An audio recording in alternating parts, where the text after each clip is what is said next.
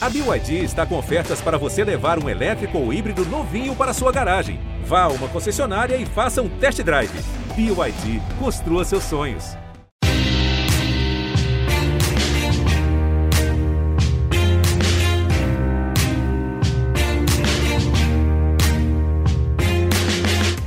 Ouvintes do GE, eu sou Rodrigo Capello, este é o Dinheiro em Jogo.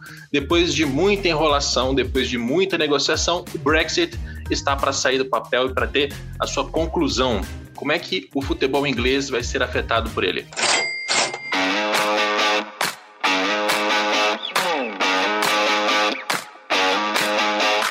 Muito bem, este episódio vai tratar de futebol inglês, do Brexit. Para quem não lembra, Brexit é a saída do Reino Unido da União Europeia e a gente aqui vai entender os vários desdobramentos desse processo no futebol inglês. Não são poucos, são vários assuntos diferentes.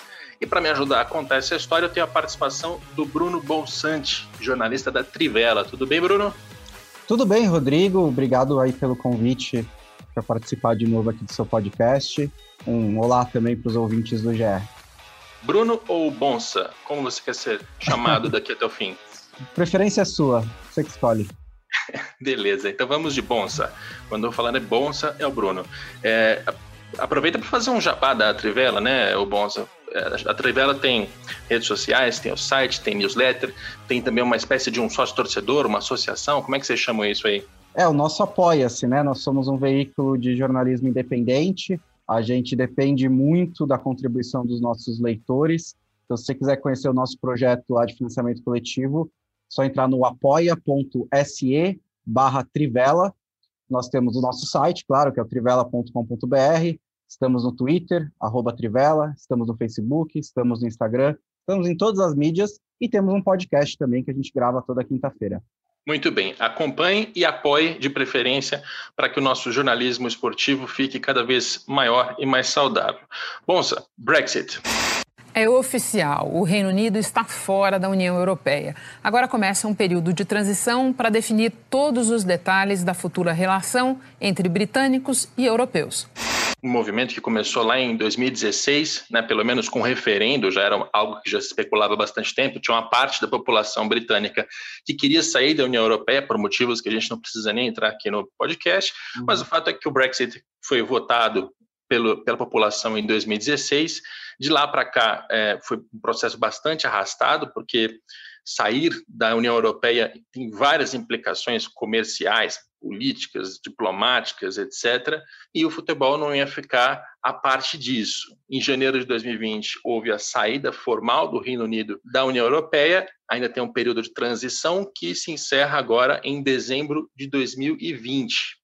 Vamos aqui é, delinear algumas coisas. A gente vai falar de seleção inglesa, porque tem uma grande história ali de como isso vai afetar a formação de uhum. jogadores.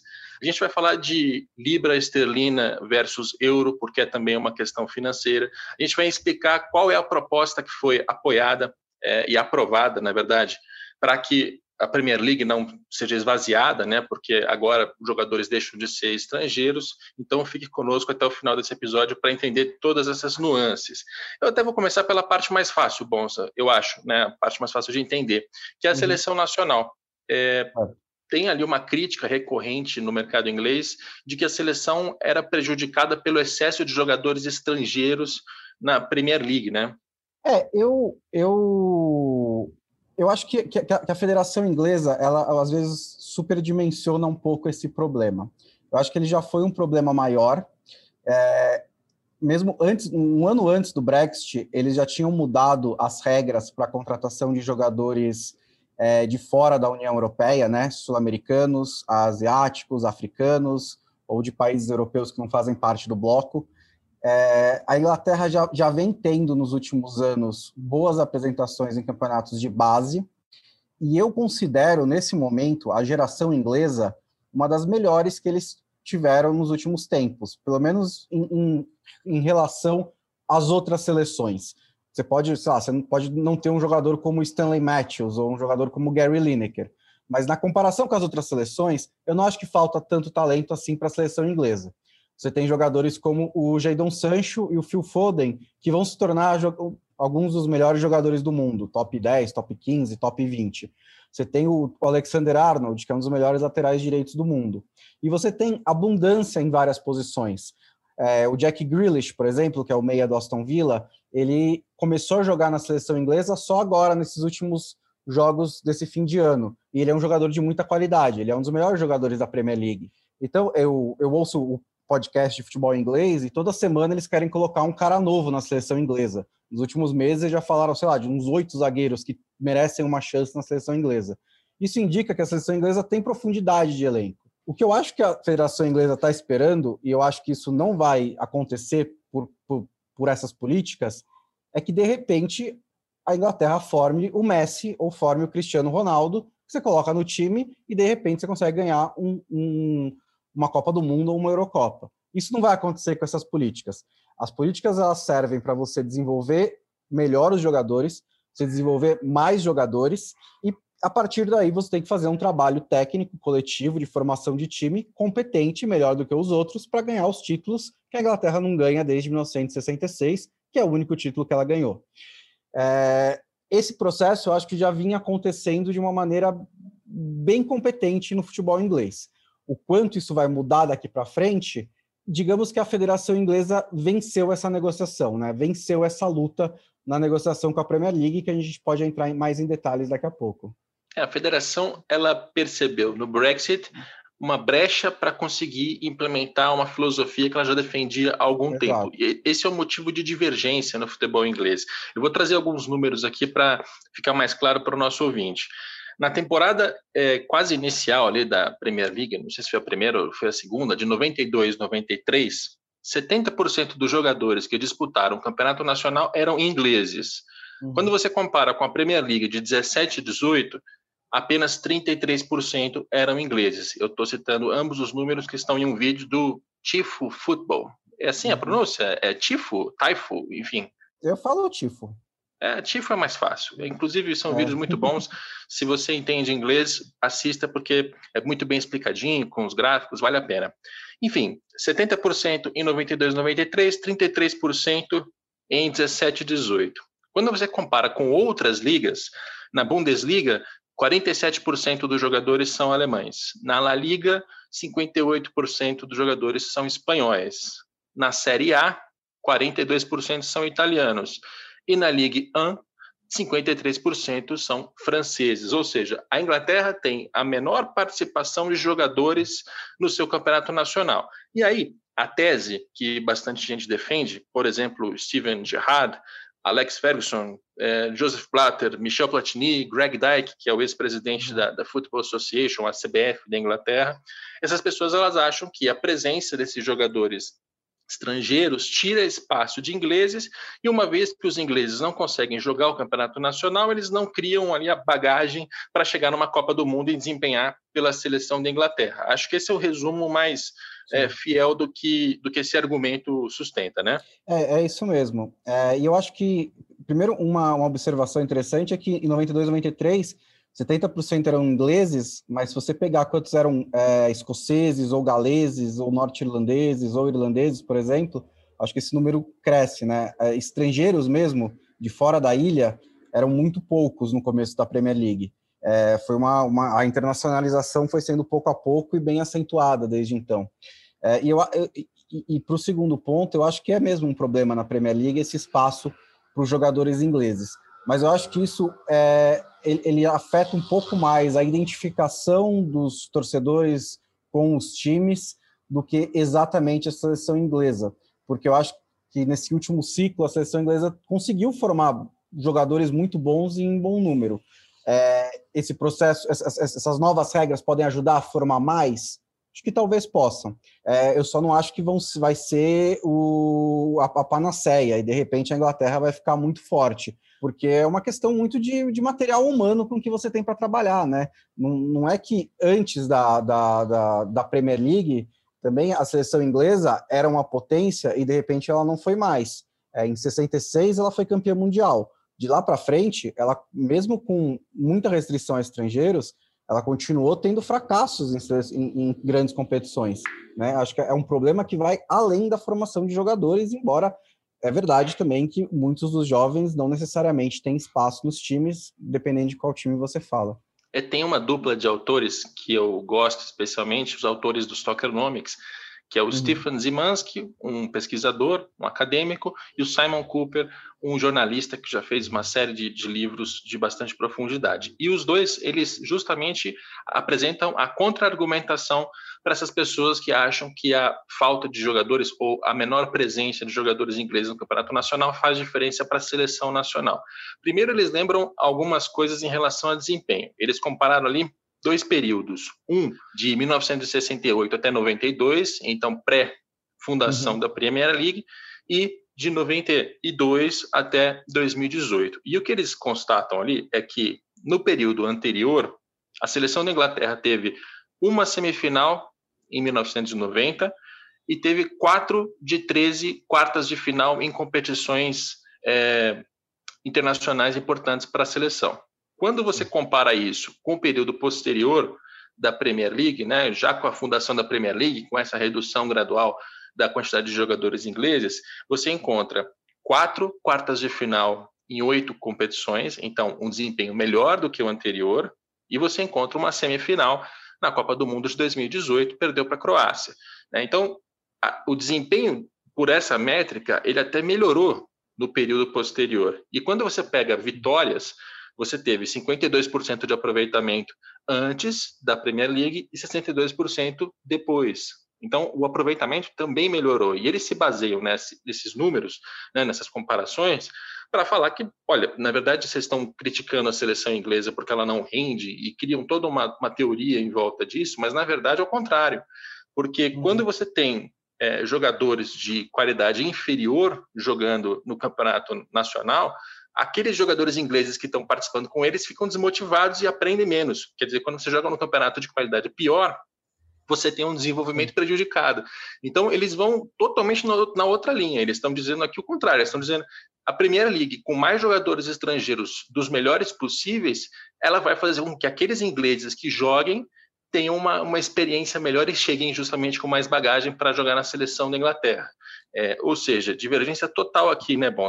Você até já é. deu a seu parecer no, no início da sua fala, mas é, a argumentação do Zimansky e do Cooper me parece um pouco mais, é, sei lá, precisa.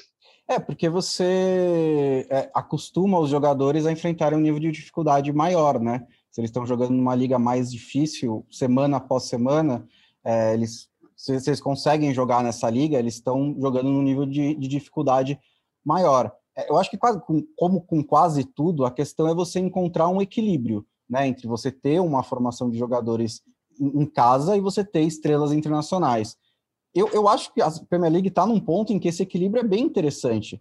Você pega os seis primeiros colocados da Premier League, todos eles têm entre seus principais jogadores jogadores ingleses. O Tottenham tem o Kane, o Dele Alli, o Arsenal tem não tem entre os melhores principais jogadores, mas eles têm uma leva de, de, de, de jogadores jovens como o Saka e o Nikitia e o Willock, que estão só subindo agora, mas vão se tornar jogadores importantes do Arsenal. O Manchester United tem o, tem o Rashford, tem o Greenwood, o Liverpool tem o Alexander Arnold, tem o Henderson, tem o Milner. É, você o Manchester United tem o Foden, o Manchester City tem o Foden, o Manchester City tem um pouco menos, é um projeto um pouco mais diferente desses outros, né? Porque tem a, a grana do Sheik, tem é uma, um processo diferente, mas ele ainda tem alguns jogadores formados em casa. Então eu, eu o, o, o, acho que o principal aqui é dizer que eu não vejo esse um problema que a, o futebol inglês tem nesse momento que necessitaria de novas mudanças. Mas aí é a agenda da Federação Inglesa. É com isso que eles se preocupam. Então, quanto mais jogadores ingleses estiverem jogando, melhor para eles. E como você disse, eles viram nessa negociação do Brexit uma oportunidade, porque é, a Premier League não poderia sair dessa negociação intacta. Ela precisaria abrir mão de alguma coisa. É, em parte pela percepção pública de que a Premier League já vive numa realidade paralela, então seria mais um exemplo disso, em parte porque o governo não poderia ser visto como abrindo uma exceção para o futebol, quando várias outras indústrias da, do Reino Unido podem ser prejudicadas por causa do Brexit. Legal, então aqui a gente já começa a mudar de assunto. Falamos de seleção inglesa, de formação de jogadores. A formação vai continuar, mas a gente agora vai olhar para os clubes, não mais é, para a seleção da Inglaterra. Tem um, um, intertítulo no texto do Bonsa na, na, Trivela, inclusive recomendo a leitura, que é o que muda exatamente. Então eu te faço essa mesma pergunta agora, Bonsa. Uhum. O que muda exatamente nesse novo sistema que o futebol inglês, né, a, tá. a Federação Nacional, a Premier League, eles conseguiram arranjar ali para passar por esse Brexit? Bom, é, a Inglaterra já tinha um sistema de pontos para visto de trabalho, que, como eu disse no começo do programa, valia para jogadores da fora da comunidade europeia. Né? É, esse visto de trabalho ele era muito mais restritivo. Ele era mais baseado, era principalmente baseado em jogos pelas seleções nacionais dos jogadores. Eu, na época em que saiu o Brexit, em 2016, a BBC fez um levantamento de que 332 jogadores europeus que atuavam na Premier League naquele momento, na segunda divisão inglesa e na elite da Escócia, não cumpririam os critérios daquele visto de trabalho para atuar na Premier League. Ou seja, essas divisões perderiam 332 jogadores. É... Então, era necessário encontrar um sistema que, ao mesmo tempo, é... cumprisse as demandas do Brexit e não fizesse com que a Premier League perdesse o seu caráter de liga internacional. Né? Os esquadrões internacionais da Premier League são a marca da Premier League é o que faz com que a Premier League tenha uma capilaridade no mundo inteiro, com torcedores na Ásia, torcedores, muitos torcedores na África, aqui na, na América do Sul, é muito vista nos Estados Unidos também, são mercados que ela busca ali direitos de televisão internacional, venda de camisas, amistosos e tudo mais. Então foi encontrado um novo sistema de pontos. Esse novo sistema de pontos leva em consideração também os jogos pelas seleções, mas ele leva em consideração é, quantos minutos os jogadores jogaram na Liga Nacional, quantos minutos eles jogaram nas competições continentais, a posição final do clube em que o jogador joga na Liga Nacional, a progressão continental do clube dele é, nos campeonatos, na Champions League, na Liga Europa, e a qualidade da liga em que o jogador está atuando. Essas cinco, esses cinco critérios, mais a seleção, concedem pontos. O jogador que tiver 15 pontos ganha o visto de trabalho. O jogador que tiver entre 10 e 14 pode apelar para uma audiência com um painel independente que vai analisar o caso dele específico. De 10 para baixo, o cara é recusado. Aí tem uma, uma, uma situação ali que acho que vai ajudar a entender esse sistema. Escandinávia. O jogador que está na Escandinávia. Digamos que o próximo hum. Pelé nasceu na Escandinávia. Ele vai conseguir jogar na Premier League? Então, não porque, é, assim, primeiro que a Escandinávia são, é mais de um país, né? Mas, por exemplo, a Dinamarca tá no. Eles, eles dividiram as ligas em cinco patamares, né? Primeiro, Inglaterra, Alemanha, Espanha, Itália e França. Segundo, Portugal, Holanda, Bélgica. O, Brasil, o Campeonato Brasileiro está no patamar 3. É, a Dinamarca está no patamar 5. A Noruega está no 6. A Suécia está no 6. Então, é, à medida em que você vai descendo os patamares, o, a pontuação que é concedida ao jogador é menor. Então, por exemplo, na Dinamarca, o exemplo até que eu, que eu dei aí, que foi dado pela, pela The Athletic, que é uma ótima publicação, é que o jogador dinamarquês, é, mesmo que ele, seja, que ele seja do time campeão e não jogue na seleção nacional, ele chegaria no máximo a 14 pontos. Eu fiz uma outra simulação que foi para ver o Haaland, por exemplo, quando ele estava no Molde, com 18 anos, em 2018 ele não chegaria nem perto de conseguir essa pontuação. E aí eu acho que é talvez o efeito prático mais importante dessa mudança. Os times ingleses vão necessariamente chegar mais tarde às grandes promessas, porque o, ha o Haaland no molde não se classificaria. Em 2019, ele vai para o Red Bull Salzburg, que é da Áustria, que está no patamar 4 e está jogando Liga Europa. No Salzburg, ele se classificaria. Só que ele se classificaria porque o Salzburg chegou às oitavas de final da Liga Europa, que dá seis pontos, ou não, cinco. Se ele tivesse na liga, na, se ele tivesse parado na fase de grupos, ele receberia só três, e aí ele ficaria com 14 pontos. Então há uma questão de timing também. Depois que o Red Bull Salzburg chega na fase de grupos da Champions League e o Haaland explode, aí com certeza ele se classificaria. Qual que é o problema disso? Quando o Haaland está no molde, ele custa 10. Quando ele está no Red Bull Salzburg, ele custa 30. Quando ele explode na Champions League, ele agora está custando 80. Então, o jogador fica mais caro à medida que ele vai progredindo de liga. E isso vai exigir com que os clubes ingleses gastem mais para contratar esses caras. Para os times do topo da tabela, isso não muda tanto, porque esses caras já contratam o produto mais pronto. O problema, para mim, vai ser do meio da tabela para frente, porque são esses jogadores, são esses clubes que precisam, do meio da tabela para trás, né, para baixo, porque são esses caras que precisam achar o Haaland com 18 anos, no máximo o Haaland do Salzburg. E aí eu estou usando o Haaland como um exemplo, né? Claro, são jogadores dessa, dessa categoria. É, promessas de, de, de, de, centros mais periféricos da Europa. É, que é, por exemplo, o que o Leicester fez.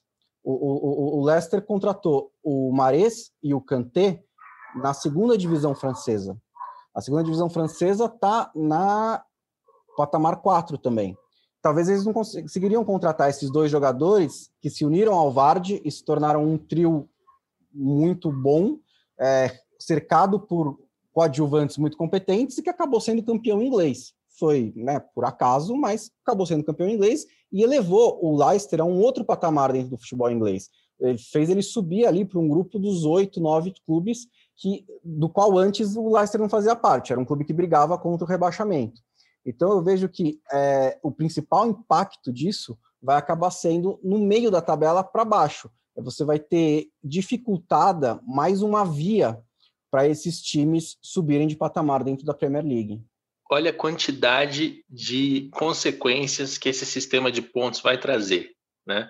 Olha quantas coisas o você falou só nessa fala que eu vou recapitular aqui para fixar a ideia. Primeiro, o Leicester campeão da Premier League passa a se tornar algo improvável ou menos provável do que era antes, porque esse, esse clube não tem uma capacidade de investimento do Manchester United e do Liverpool, ele tem que encontrar jogadores é, que ainda não, não estouraram, né? E é, foi graças a isso que ele conseguiu jogadores como o Kanté para conseguir chegar lá e ser campeão da Premier League. Claro, um grande jogador vai achar o seu lugar, assim como qualquer profissional, mas é, é uma porta que se fecha. Né? Deixa, não deixa de ser uma porta que se fecha.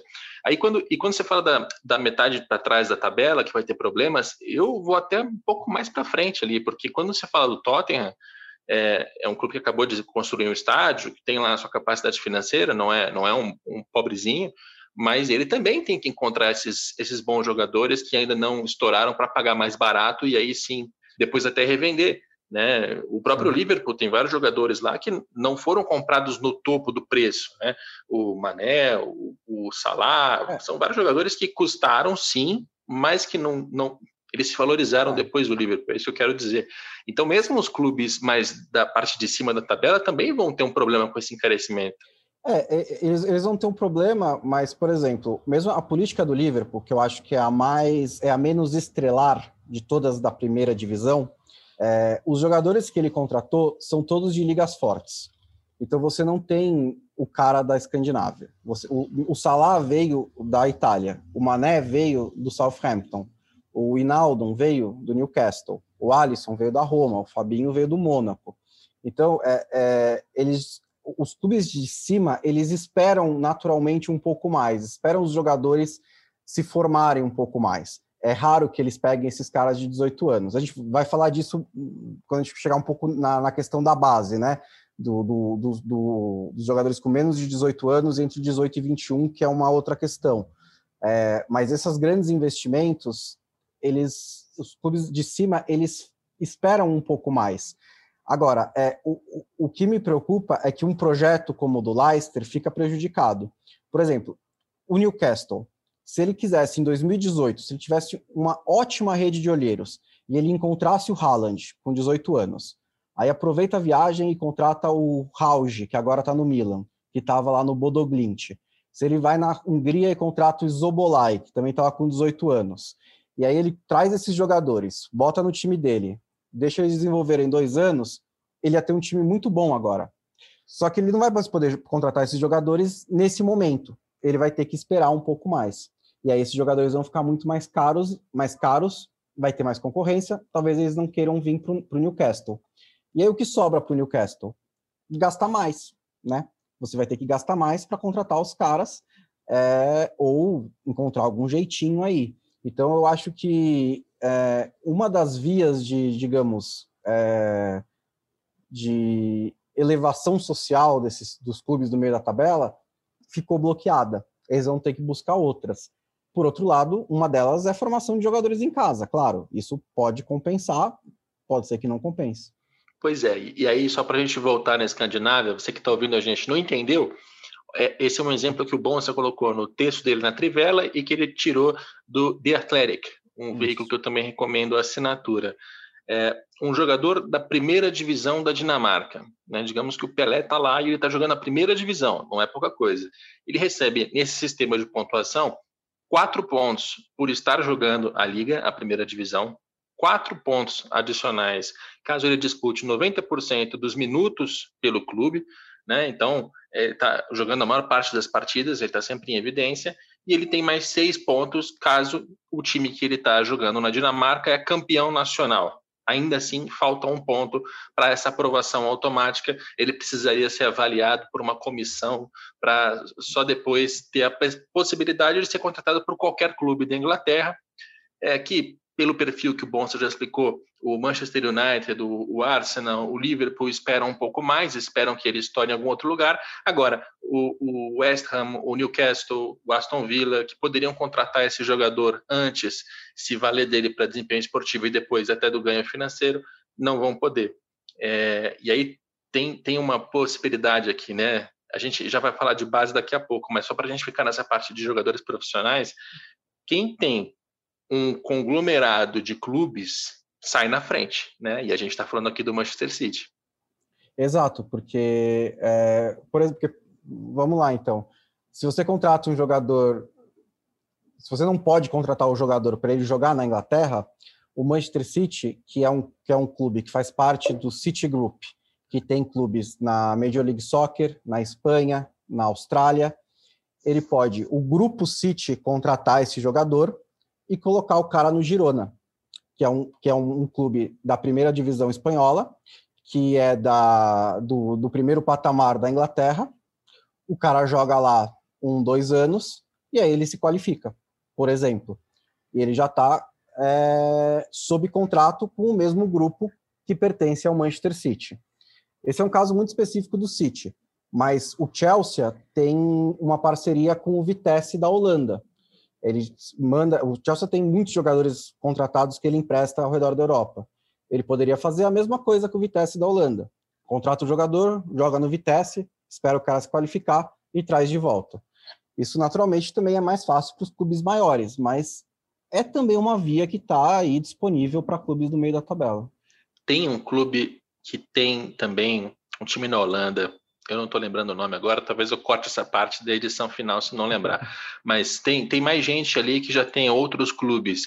Essa tendência né, de você ter conglomerados com mais de um clube, fazer parte de uma multinacional, como o City uhum. inspira bastante, mas tem outras, outros proprietários fazendo, isso pode ser um, um meio de facilitar a entrada de jogadores na Premier League, e, de novo, de concentrar recursos, de concentrar é, capacidade esportiva. Mais uma vez, eu acho que a gente está implicando na concentração de riquezas aqui, Bonsa. É, sim, eu, eu também acho. Porque, assim, a, a, a, o, o, o, ponto central desse argumento é que, no fundo, se você tem dinheiro, você encontra um jeito, né? Você, você dá uma você, você resolve o negócio. Assim, o, o, que, o que pode acontecer, é, como eu disse, é você chegar mais tarde no jogador.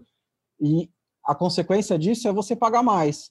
Então, se você tem mais condições financeiras, e em qualquer situação os clubes do topo da tabela vão ter, eles podem, vai ter um incômodo, vai ter uma, vai ser mais difícil. É, esse, essa conta da pontuação vai ter que fazer parte do trabalho de scout, de observação, mas eles acabam se virando em relação a isso, né? Eu não vejo isso, eu não vejo, por exemplo, isso se tornando um problema sério na competitividade dos clubes ingleses na Champions League. Eles ainda vão ser muito fortes.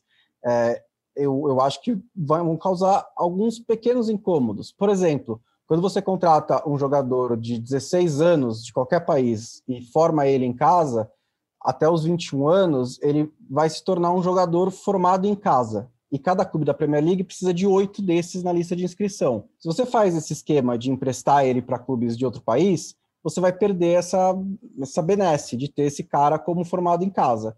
Mas isso é um incômodo pequeno, perto do que os clubes grandes da Premier League é, disputam, né? perto do que eles formam. E tem mais um detalhe que não tem nada a ver com o que a gente está falando agora, mas que pode gerar algum impacto na capacidade financeira desses clubes na parte profissional né, da, do primeiro time principalmente. O Brexit ele causa uma série de consequências econômicas à Inglaterra né, e ao Reino Unido. Uma delas é a desvalorização da libra esterlina. Então, por exemplo, a libra esterlina em dezembro de 2015, portanto, antes da, do referendo, antes de começar toda essa, essa negociação, esse movimento para sair da União Europeia, a libra esterlina valia 1,38 euro. Então ela valia mais. E isso, toda vez que eu, eu fiz aqui algum levantamento das finanças dos clubes, ou quando sai aquele relatório famoso da, da Deloitte, o Football Money League, você sempre encontra os clubes ingleses à frente de outros europeus, né? O Real Madrid e o Barcelona são aqueles que conseguem competir mais claramente, mas muito visivelmente tem uma, uma, predominância de clubes ingleses, além da força da Premier League, da televisão, da internacionalização, era também uma questão de moeda. Em dezembro de 2020, agora, essa relação ela já mudou para 1,11, ou seja, perdeu ali 27 centavos. Parece pouca coisa, mas quando você multiplica isso por centenas de milhões, faz diferença. Tem, tinha ali uma vantagenzinha que os clubes ingleses tinham em relação aos outros europeus, que com uma desvalorização da libra que já aconteceu e que pode continuar a acontecer, ela pode chegar um para um, ela pode até se desvalorizar, valer menos do que o euro, isso pode acontecer. É, os clubes ingleses vão ter um pouco menos de vantagem. Eu não vou nem chamar de desvantagem, porque acho que assim, Liverpool, Manchester United, Arsenal, eles não vão ficar pobres. Chelsea, City não vão ficar pobres. Não é que eles vão deixar, deixar de comprar jogadores por causa disso, mas tem ali também um impacto que vai vir nesse sentido. É, isso pode realmente causar um impacto, mas é, eu acho que é como você disse, era mais uma pequena vantagem que eles tinham no câmbio, né? Eu não manjo muito de câmbio, isso é mais o seu negócio, né? Mas eu, eu, eu concordo que acho que pode causar um, uma, uma não, é, como você falou, é só uma pequena vantagem que eles perdem, né? É, é, e também não é meu negócio não, viu, bom? Só também, eu só tenho reais aqui, não manjo nada de, de câmbio. É por isso até que eu não estou sendo é, muito, não é convicto, é drástico. Eu não estou sendo muito radical em relação a isso, porque eu não sei se vai desvalorizar de fato ou não. Eu estou falando só que já aconteceu, já desvalorizou, tem uma possibilidade de continuar essa desvalorização, a gente vai ver o que vai acontecer. Agora, tudo que a gente está conversando até agora é principalmente da parte do time principal, né? E tem também uma questão ali de base. As regras Exato. que estão sendo colocadas após o Brexit, após a saída do Reino Unido da União Europeia para jogadores da base são diferentes. Diferentes em que sentido?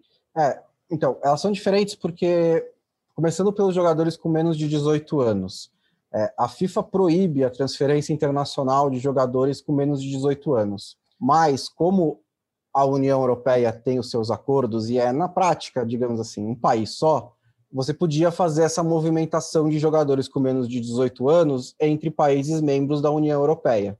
O que isso permitia? Que, a partir, que aos 16 anos o Manchester United contratasse o Paul Pogba, que é francês, que o Arsenal contratasse o Fábregas, que é espanhol, é, que o Arsenal contratasse o Bellerin, que também é espanhol, que o Manchester City contratasse o Eric Garcia, que também é espanhol. Agora que o Reino Unido não faz mais parte da União Europeia, esse tipo de transferência não será mais possível. A não ser que, como a gente já disse, eles coloquem os caras com 16 anos em, uma, em um clube satélite até o cara fazer 18, e aí você pode trazer ele para a Inglaterra mediante o sistema de pontos que a gente já falou, mas também com uma limitação, porque agora, entre 18 e 21 anos, os clubes ingleses só podem contratar três jogadores por janela e seis no total da temporada. Então, limita eles a fazer uma coisa que eles fazem bastante, que é mapear promessas no mundo inteiro, contratar o máximo que eles podem, e há uma concorrência ferrenha por essas contratações, é que fica um pouco mais por baixo dos panos, né? Mas você tem uma concorrência muito grande para contratar o novo, o, o Messi croata, o, o, Messi esloveno, o Messi dinamarquês, é sempre o mesmo, né? O Messi X. E, e eles colocam no time, esses jogadores são relativamente baratos, é, considerando o que eles podem se tornar. Se o cara dá certo, maravilhoso. Se ele der errado, próximo. É, isso eles estão limitados a fazer isso agora. Porque mesmo que eles contratem aos 16 anos e coloquem no clube satélite, aos, dos 18 aos, 20, aos 21, é, o cara só, só, só vai poder escolher seis deles, né? Fora os outros que você está pensando em contratar. Então, isso é uma limitação. Essa acho que é a limitação que mais vai favorecer a Federação Inglesa e a Seleção Inglesa. Porque você vai ter, você não vai ter as categorias de base dos clubes ingleses inchadas por jogadores estrangeiros. Isso não vai mais poder acontecer. As categorias de base vão ter que ser majoritariamente inglesas daqui para frente. E esse é um ponto até que a federação ela não conseguiu a alimentação que ela pretendia, né, em relação à quantidade de inscritos que pode é, ser formado na própria Inglaterra. Ela queria ir além, né? É, isso, isso mais no, nos jogadores adultos, né? Porque os jovens, até certa idade, eles não precisam ser inscritos, eles estão livres para jogar é, quantos você quiser. Mas a partir de 21 anos, se eu não me engano, os clubes da Premier League precisam inscrever pelo menos oito jogadores formados em casa, que é aquela, aquela exigência que eu já falei antes. A Premier League queria, a Federação Inglesa queria subir para 12, mas ainda está em oito. É, ela meio que, segundo as informações, ela meio que abriu mão disso para focar mais no sistema de pontos. Mas assim, esse uma outra coisa que é bom deixar claro também, né? Todo esse sistema de esse novo sistema, ele ainda vai ser reavaliado depois da janela de transferências de janeiro. Pode ser que ele mude algumas coisas, mas esse é o que eles aprovaram nesse momento, né? Eles vão fazer um test drive em janeiro na janela de transferências. Acredito que é pouco provável que mude muito de janeiro até agosto e julho de 2021, porque agosto e julho de 2021 é a janela de verdade, né? que é quando a maioria das contratações e das transferências acontece. Então, se eles planejarem alguma mudança, acho que eles vão esperar essa janela mais importante, em vez de se basear só na de janeiro, que é a janela de ajustes. Mas a, a, a, a, assim, a Federação Inglesa queria aumentar esse contingente de jogadores formados em casa, mas se contentou em manter em oito por enquanto.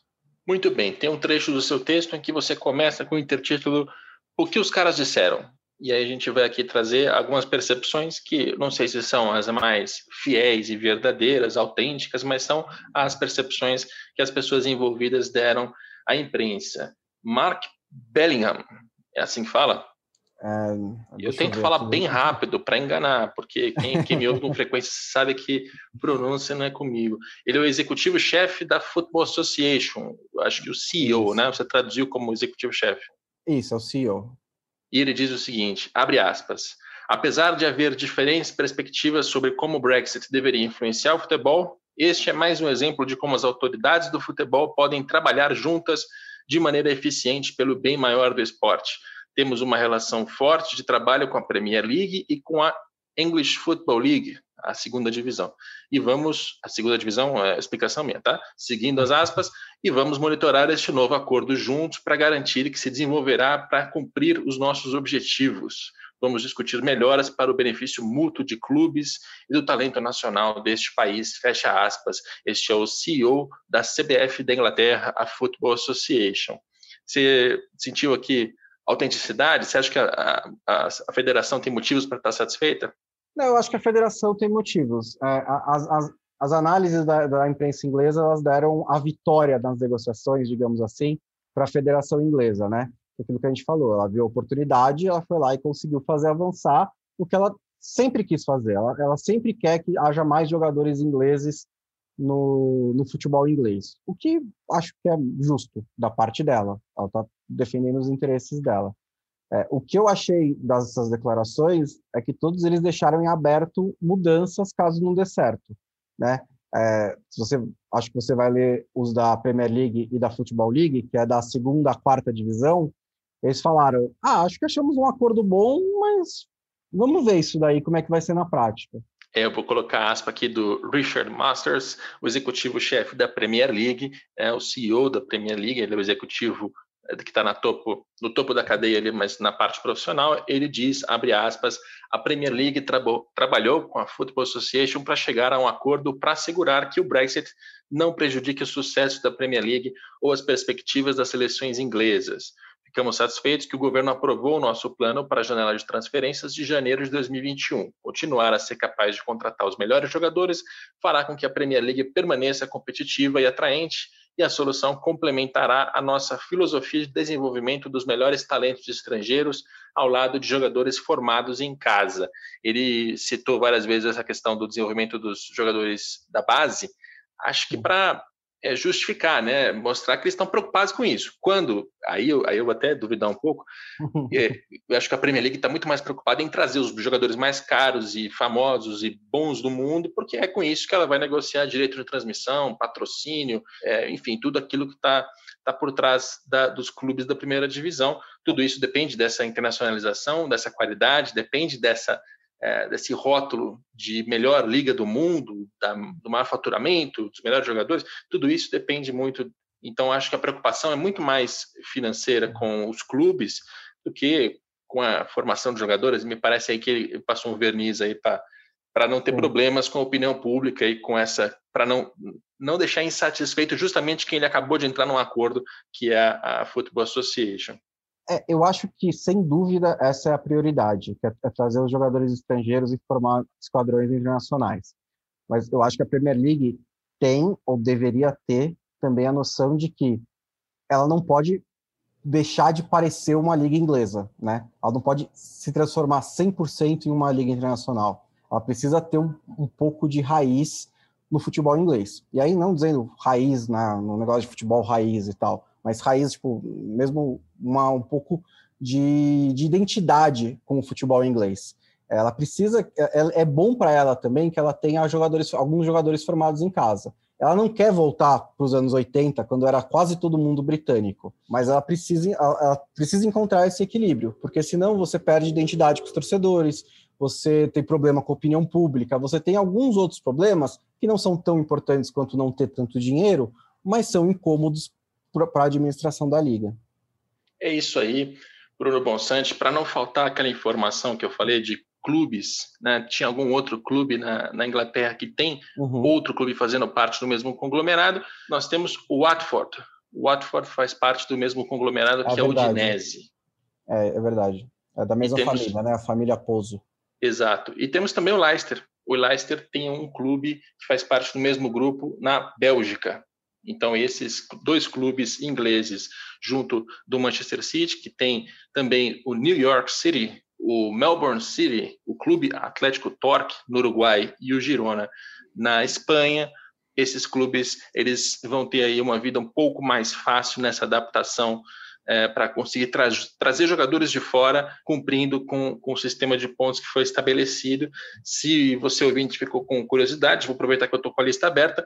O Monaco também tem um clube na Bélgica, uh, o Leipzig faz parte daquele conglomerado famoso do Red Bull, que tem inclusive um clube no Brasil, o Red Bull Bragantino.